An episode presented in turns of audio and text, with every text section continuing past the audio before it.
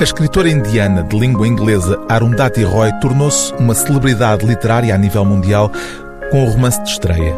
O Deus das Pequenas Coisas ganhou o Prémio Booker em 1997, mas depois disso Arundhati Roy publicou apenas obras de caráter político, nomeadamente acerca do conflito de Caxemira ou em defesa da causa ecologista.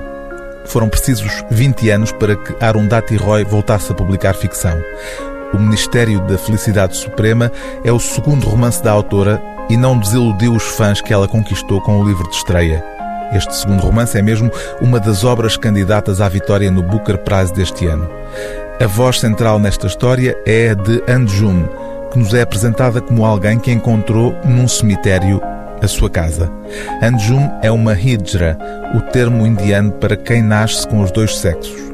Essa natureza transexual vai familiarizá-la com a exclusão, dando-lhe uma capacidade de resistência quase vegetal, o que explica a primeira frase do livro.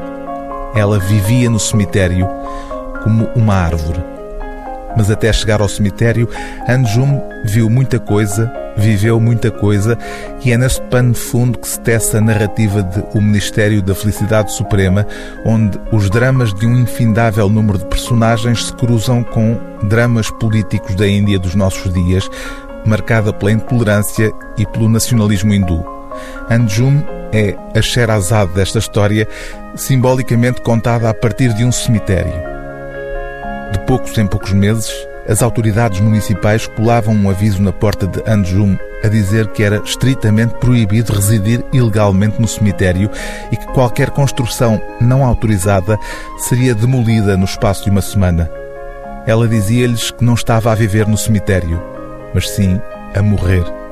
E para isso não precisava da autorização do município, porque tinha autorização do Todo-Poderoso.